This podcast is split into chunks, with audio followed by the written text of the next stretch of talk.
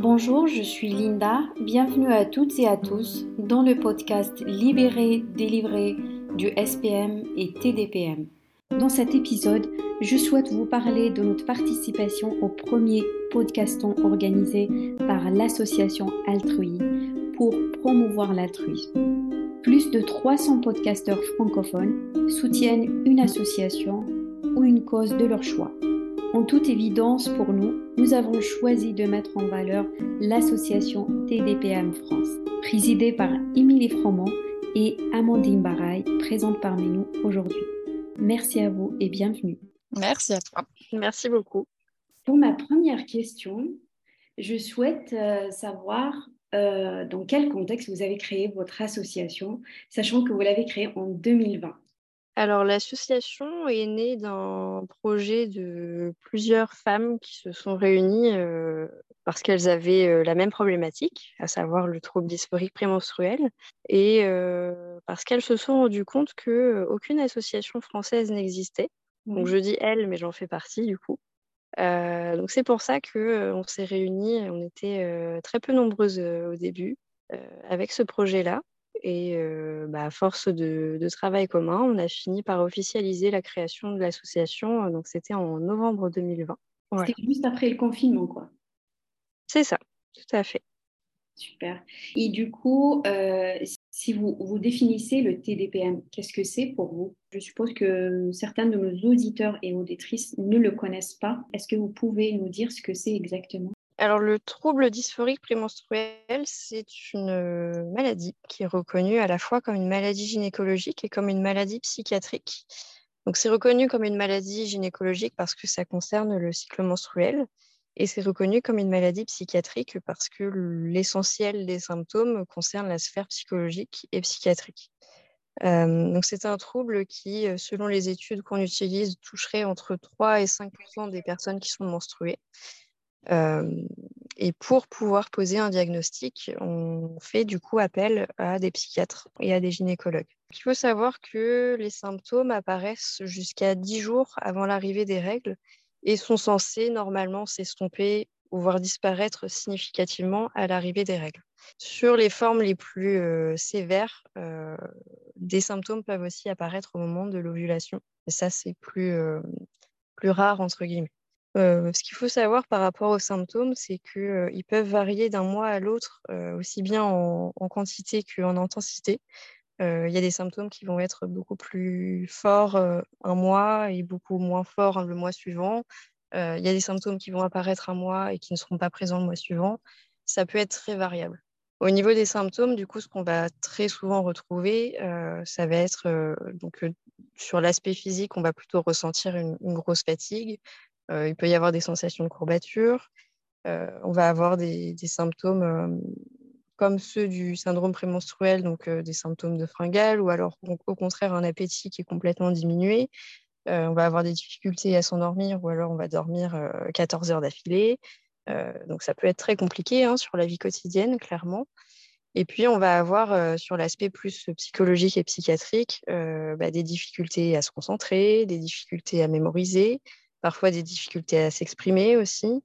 Euh, et ce qui va être très difficile, c'est euh, les symptômes qui touchent beaucoup à l'humeur, parce qu'il euh, il y a des symptômes qui sont comparables à, à des symptômes dépressifs, c'est-à-dire qu'il peut y avoir des crises de colère, il peut y avoir des crises de larmes, on peut passer des deux, de l'un à l'autre très facilement. Et la difficulté aussi qui est très importante avec le trouble dysphorique prémenstruel, c'est que ces, ces, symptômes qui touchent à l'humeur peuvent aller jusqu'à des idées suicidaires. Mmh euh, c'est pour ça que ça peut avoir un impact très important et très négatif sur la vie de la personne, aussi bien sur son rapport à elle-même que sur sa vie professionnelle, sur sa vie scolaire, sur sa vie familiale, sur sa vie conjugale. Euh, ça peut être très difficile à vivre au quotidien. Amandine, je ne sais pas si tu as quelque chose à ajouter par rapport à ce qu'elle vient de dire, Amélie? Euh, alors non, c'était très, c'était très complet. Effectivement, il y, a certains trucs euh, qui me reviennent en tête, mais effectivement, c'est le, c'est le fait que, comment dire, c'est vraiment, y a, en fait, il y a, y a, quand même un, gros impact sur le, la vie quotidienne et donc vraiment un, désintérêt total pour les activités qu'on fait habituellement.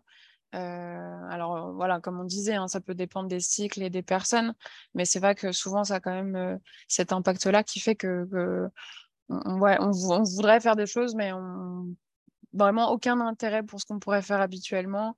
Et, et, ça, je sais que ça peut être assez dur à vivre parce que c'est pour des personnes aussi où on a tendance à faire pas mal de choses au quotidien, etc. Et dans une société qui nous pousse à faire aussi pas mal de choses, c'est pas toujours évident. Mmh. et donc ça, c'est quand même pas mal à prendre en compte. Et même si effectivement le diagnostic peut être posé que par un, gynécologue ou un psychiatre, euh, faut voilà, faut pas hésiter si euh, forcément un médecin traitant par exemple euh, euh qui n'a pas ces, spécialités-là connaît le trouble à être suivi, voilà pour avoir d'autres conseils sur d'autres pans. Parce que le, le, le TDPM, c'est ça aussi, hein, c'est on, tâtonne pour essayer de trouver un peu des, des solutions, des, des choses qui, qui, qui, soulagent un peu au quotidien. et ça peut tout à fait être trouvé avec d'autres professionnels de santé. Euh, donc, il faut, voilà, faut pas hésiter aussi à essayer d'en parler avec, euh, avec euh, un, autre, un autre médecin, un autre professionnel pour, pour essayer de compléter un peu la prise en charge qu'on a. Très bien. Effectivement, oui, tout à fait. C'est une maladie qui n'a pas, enfin pour l'instant, il n'y a pas eu de, ils savent pas encore l'origine de, de, cette pathologie. Et, et, du coup, si on revient sur votre association, euh, quelles sont les principales missions que, que, vous véhiculez à travers votre association? On a deux gros pans. Euh, on va, je pense, partager le fait d'en parler. On a plus un côté, on va dire, gros, une grosse partie communication et une partie ce qu'on appelle santé un peu plus. Donc limite, je vais commencer, euh, je vais laisser Émilie euh, commencer avec euh, la partie com. Oui, donc moi je m'occupe plutôt de la partie communication, c'est vrai, avec bah, toute l'alimentation des réseaux sociaux. En, général, les personnes qui nous contactent viennent beaucoup par Instagram et, par Facebook. Mmh donc c'est toute l'alimentation de, de, de, ces réseaux sociaux, de véhiculer et informer sur le, sur le trouble qui est complètement inconnu en France et même partout dans le monde. Donc voilà, ça c'est l'une des missions de, l'association, c'est de parler le plus possible du trouble, de le faire connaître et de faire entendre bah, la souffrance de toutes les personnes qui sont concernées de près ou de loin, parce que effectivement, les personnes qui sont touchées de plein fouet en souffrent énormément, mais les, proches, les collègues, l'entourage en souffrent beaucoup aussi, parce mmh. qu'il bah, n'y a pas d'information à ce sujet-là. Donc ça, c'est vraiment, c'est vraiment une, l'une des premières missions de l'association, c'est de faire connaître le trouble et de savoir de quoi on parle. Euh, et le plus du coup, le plan un peu santé, enfin, ce qu'on appelle santé en tout cas, c'est alors aussi bien du coup essayer de répertorier en fait des, professionnels sur lesquels on a eu des retours positifs euh, et par la suite les contacter afin de savoir s'ils sont OK pour être nous dans une liste qu'on a en interne euh, et qu'on partage quand les personnes nous, demandent euh, des noms de professionnels, disons, plus, au moins bienveillants et si ce n'est du coup bah, connaisseurs du, du TDPM on a cette partie-là. On avait toute une partie aussi qui est plus dans le côté soutien des personnes. avec, on avait un, on a un projet voilà qui était, qui était en cours et qui est en, attente de reprise selon nos dispos, etc. De, de soutien avec des, des astreintes en quelque sorte pour voilà pour être à l'écoute des personnes qui auraient besoin de, de, de, parler, etc. Que ce soit personnes concernées directement par le trouble ou entourage professionnel. Euh, et il y a aussi toute une partie, on essaie de lire énormément d'articles, etc., toutes bah, les nouvelles recherches, euh, euh, que ce soit en français en anglais, pour, voilà, pour se tenir au courant de, voilà, de ce qui est fait, de ce qui est tenté et, des avancements par rapport au TDPM, à ses traitements, etc., ce genre de choses. Super, c'est très intéressant. Franchement, super. Et d'ailleurs, moi, c'est comme ça que je vous ai connu. C'était sur Facebook. Il y, a, y, a, un groupe Facebook et, c'est comme ça euh, que j'ai pu euh, avoir accès au groupe et tous les échanges et tout le soutien. Il y a un vrai, une vraie euh, valeur ajoutée parce qu'il y, y a, beaucoup d'échanges, des, des, personnes, enfin des femmes qui viennent livrer un petit peu leur douleur et d'autres qui répondent pour leur dire ben nous on est là, on est toutes dans la même galère, on y va, enfin on donne des, des, des conseils et tout. C'est très très c'est très noble comme mission quoi. Bah, c'est ça qui est une vraie communauté qui s'est créée. C'est ça qui est, ça qui est super. Et puis il y a vraiment une, enfin, c'est assez complémentaire au niveau des, des réseaux qu'on utilise, parce que du coup, Instagram est quand même très informatif, même si effectivement, il y a bah, des personnes qui viennent nous parler aussi, mais, euh, mais il y a aussi tout d'un côté où, vu qu'il y a pas mal de publications de notre part, euh, ça permet vraiment de mettre en avant les différents symptômes, etc., euh, histoire d'informer les personnes.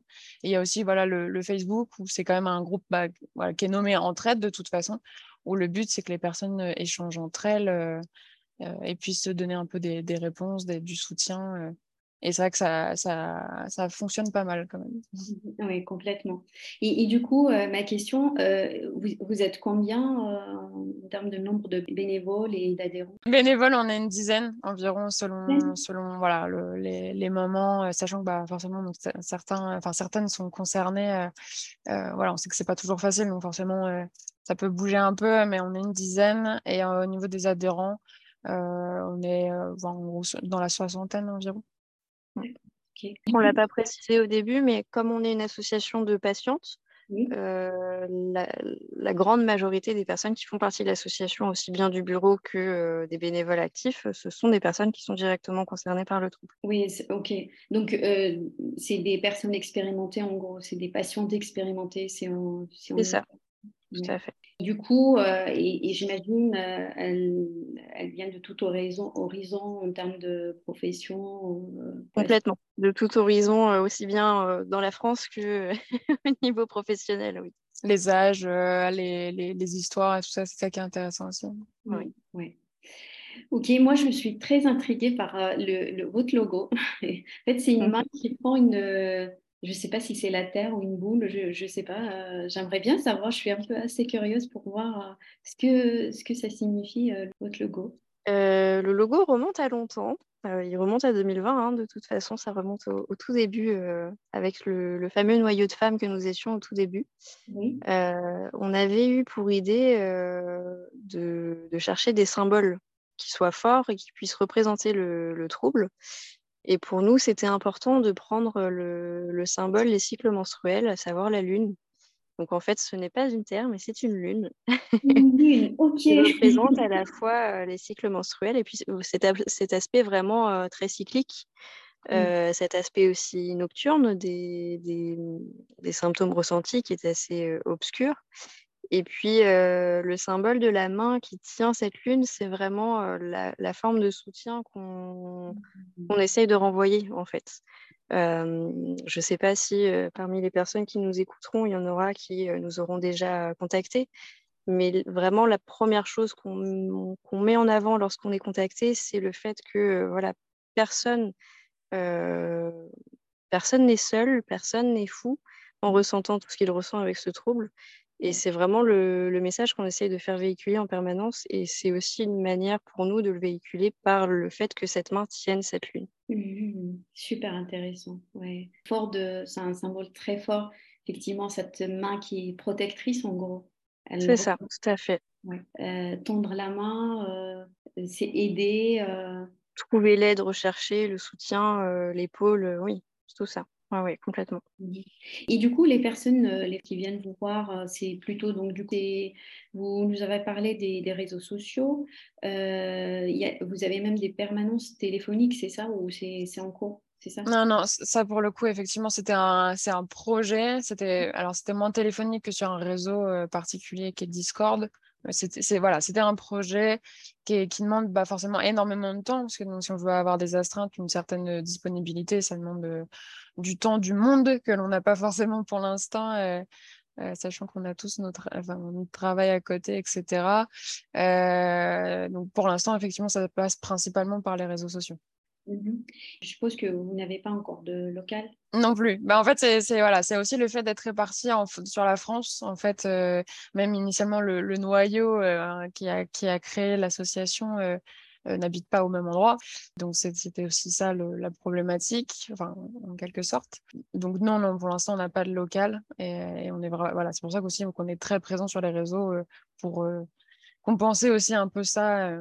Oui, les réseaux, effectivement, c'est un bon moyen de, de transmettre le message. Et effectivement, moi, perso, comme je vous l'ai dit, c'est comme ça que je vous ai retrouvé sur Facebook.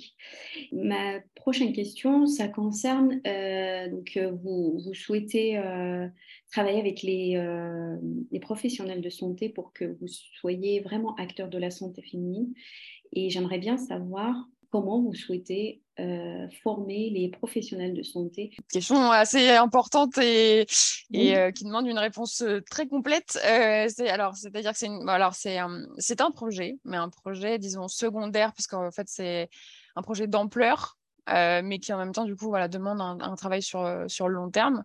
on a eu des contacts avec le ministère de la prévention et de la santé à ce sujet.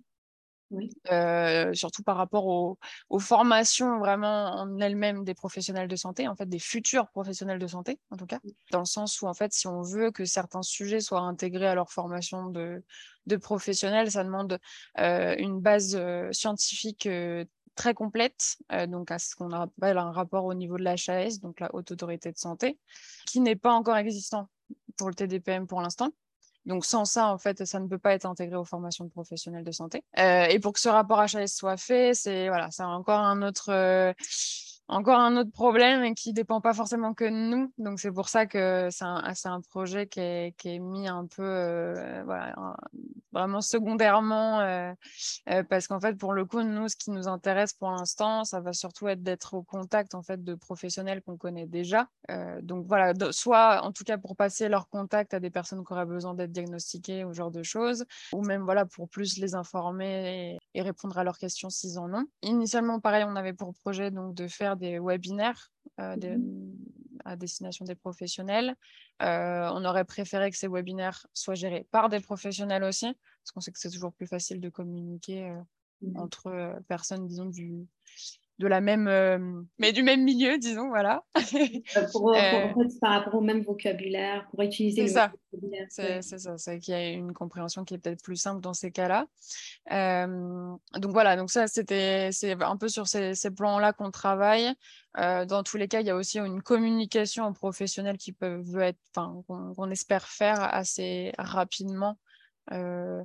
Mmh. essayer voilà de, en rencontrant des différents professionnels de santé euh, dans notre quotidien d'essayer d'en discuter avec eux euh, voilà, histoire de vraiment le faire connaître euh, au fur et à mesure des discussions même si c'est un professionnel qu'on rencontre nous personnellement c'est en fait on grappille un peu là où on peut aussi en attendant parce que c'est vraiment du coup des, des, des, des, projets qui sont très conséquents on peut pas pour l'instant mener forcément de façon prioritaire parce que pour l'instant, ce qu'on veut, c'est surtout euh, aider les personnes euh, qui en ont besoin, les personnes concernées, etc., le grand public, le faire connaître pour qu'il y ait moins d'errance aussi.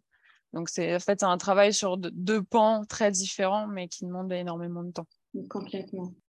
Et du coup, j'imagine que vous avez, euh, vous avez besoin des aidants, des bénévoles, euh, plus de visibilité. Euh, concrètement, de quoi vous avez besoin pour remplir cette mission et avec ces différents, ces différents objectifs et perspectives à venir? C'est compliqué de répondre à cette question parce que, évidemment, dans le meilleur des mondes, on serait, je ne sais pas, combien de centaines à gérer cette association combien de, personnes adhérentes à nous soutenir aussi.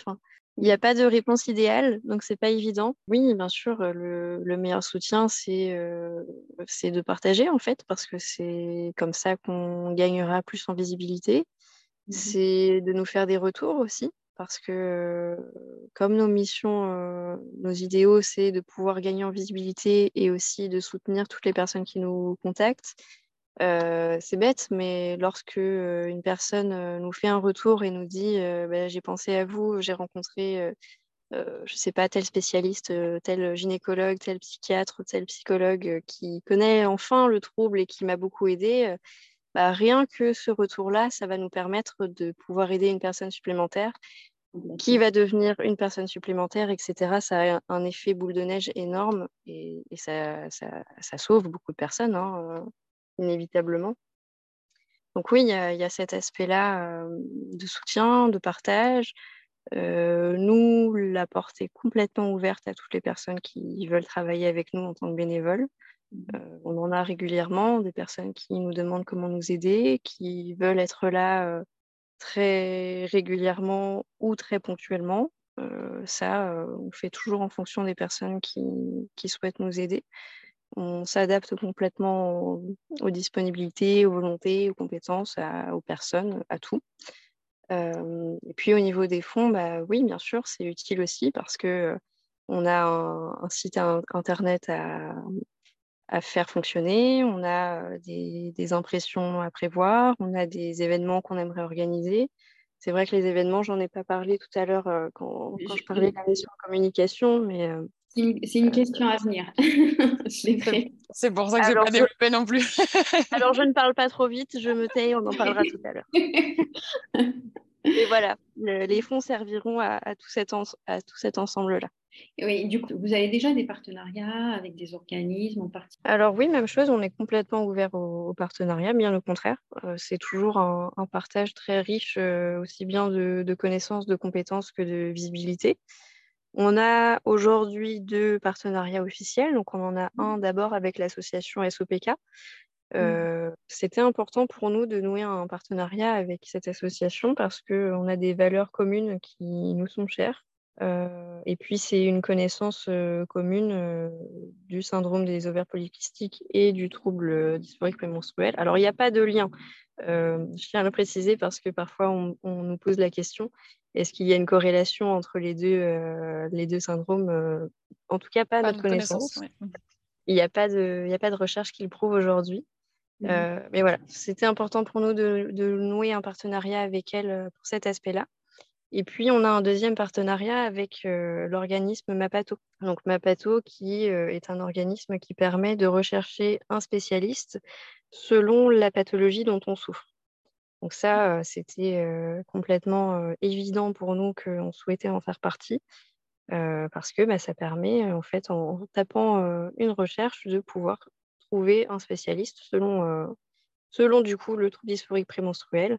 Et ça permet également de pouvoir recommander un spécialiste qu'on aurait trouvé de, de notre côté ou qu'on qu'on connaîtrait de notre côté. Donc bah, voilà, c'est exactement ce qu'on essaye de mettre en place à notre échelle, mais on, a cet appui-là supplémentaire. On a aujourd'hui ces deux partenariats et on en a d'autres qui sont en cours de, développement, mais qui ne sont pas officiels, donc je ne peux pas dévoiler. Il faudra continuer à suivre notre actualité pour suivre les prochains, les prochains partenariats. Voilà. je laisse un peu le suspense. Oui.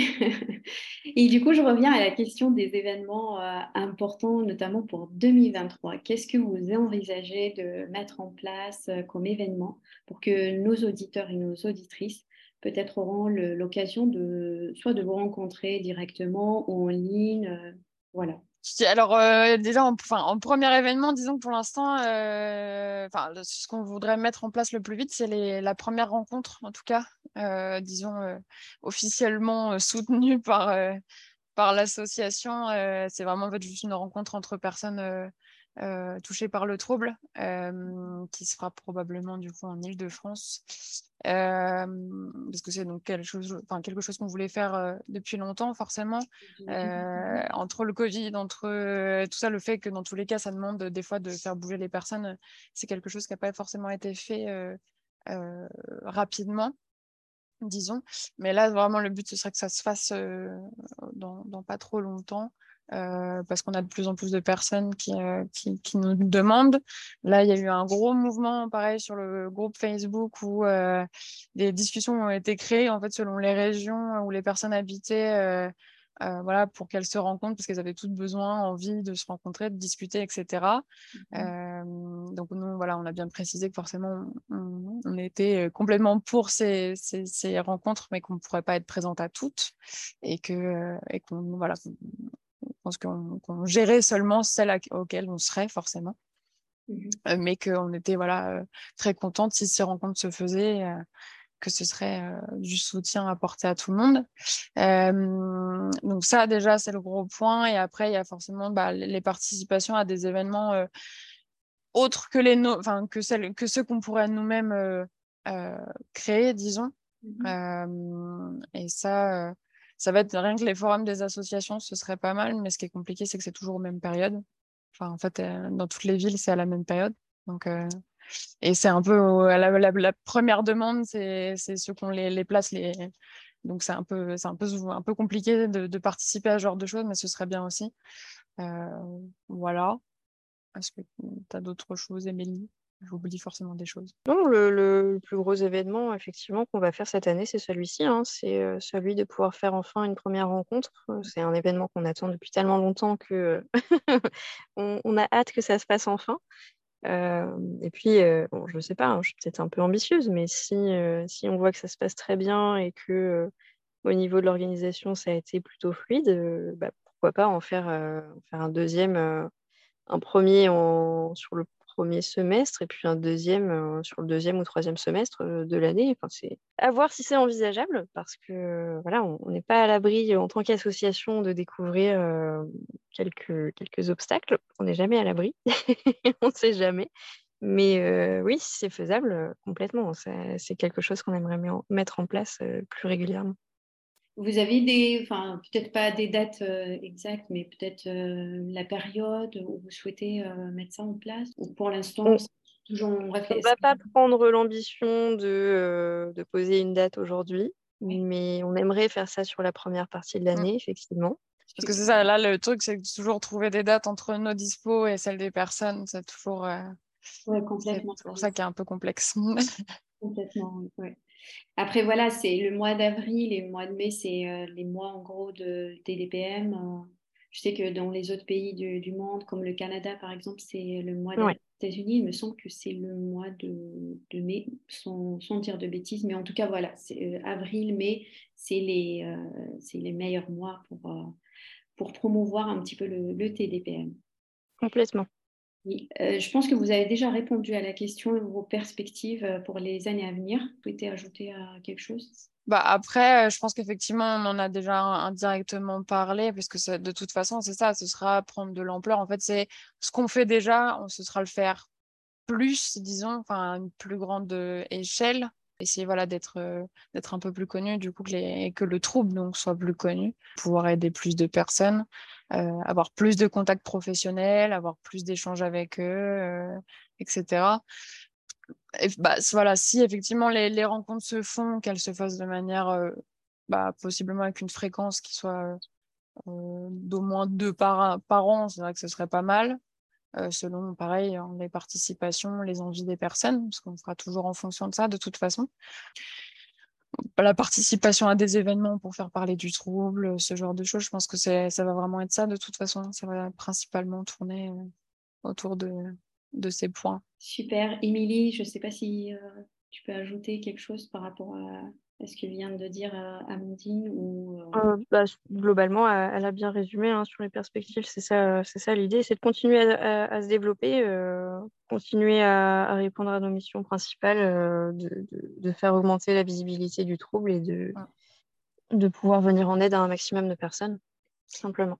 Ouais. Puis, bah, puis je précise, mais c'est vrai que plus les professionnels seront au courant, plus ça, montera haut en disant. Euh, et, euh, et, si l'État, à un moment donné, s'en empare, ce serait encore mieux. Euh, mmh effectivement, parce que du coup, sinon, si le ministère, euh, par exemple, prévention de la santé, c'est ça, on, y a mis un pied déjà parce qu'on a eu un contact effectivement avec eux. Euh, et le but, c'est qu'effectivement, ce soit aussi pris en compte à ce niveau-là, c'est-à-dire du coup, donc possiblement que ce soit au niveau des professionnels de santé, juste même effectivement de tout ce qui va être santé sexuelle, féminine, etc., que ce soit intégré dans les apprentissages aux, plus jeunes, euh, qu'il y ait une sensibilisation qui soit faite, disons, à la racine, ce qui sera beaucoup plus simple pour la suite aussi après. Complètement, oui. Du coup, on arrive à la fin de cet entretien et euh, je vous laisse le dernier mot pour la clôture, du coup. Qu'est-ce que vous souhaitez euh, dire comme dernier mot pour nos auditeurs et nos auditrices qui écoutent cet épisode? Pour ma part, à toutes les personnes qui sont concernées, j'aurais envie de leur dire exactement la même chose qu'on leur dit dès qu'elles prennent contact avec nous. Mmh. C'est-à-dire que euh, vous n'êtes pas seul, vous n'êtes pas fou, vous n'êtes pas folle dans votre souffrance, elle est bien réelle. Euh, il ne faut absolument pas hésiter à nous contacter. On est disponible en permanence par message. On essaye de répondre euh, en permanence le plus rapidement possible. Il existe des solutions. C'est très compliqué, mais elles existent. Euh, elles prennent parfois du temps à être trouvées, c'est vrai. C'est compliqué, mais elles sont possibles. Il y a des solutions pour aller mieux. Il y a des personnes qui vont mieux, qui apprennent à, vivre avec, qui apprennent à s'en sortir, qui parviennent même à faire euh, en sorte que les, symptômes sont atténués, voire disparaissent. Alors, on n'est jamais à l'abri que ça revienne dans ces situations-là, mais voilà, il y a des solutions, il faut y croire et c'est possible. Complètement. Et, toi, Amandine? Bah, Je dirais pour un autre pan un peu, pour les personnes qui ne seraient pas touchées, mais qui se diraient que bah, ça peut peut-être concerner certaines personnes de leur entourage, euh, bah, n'hésitez pas à leur en parler, à en parler autour de vous, à, démocratiser un peu le sujet et à, déconstruire un peu l'idée qu'on est censé avoir mal pendant nos règles, enfin pendant nos règles, avant nos règles. Euh, euh, voilà, pas hésiter à déconstruire un peu tout ça. C'est aussi par je pense par ce biais-là qu'on finira par se dire que qu'être à l'écoute dans ces moments-là, c'est ce qui est important aussi, c'est ce qui permet de se rendre compte plus vite qu'on va pas forcément bien et qu'il y a peut-être quelque chose derrière. Donc c'est aussi euh, voilà, en parler le plus possible. Super. Je me rejoins à vous pour vous dire déjà merci, merci infiniment d'être là aujourd'hui euh, et, euh, et de laisser votre voix se propager partout. Euh, j'espère que cet épisode aura, aura une écoute euh, par nos auditeurs et nos auditrices et ils prennent le message, votre message et partagez, partagez le maximum autour de cette maladie où je vais mettre toutes les informations concernant votre association dans le descriptif de cet épisode. Nos auditeurs et nos auditrices pourront adhérer, euh, faire leur don parce que c'est l'objectif de ce podcast, c'est de semer euh, l'altruisme et d'aider le maximum possible. Merci.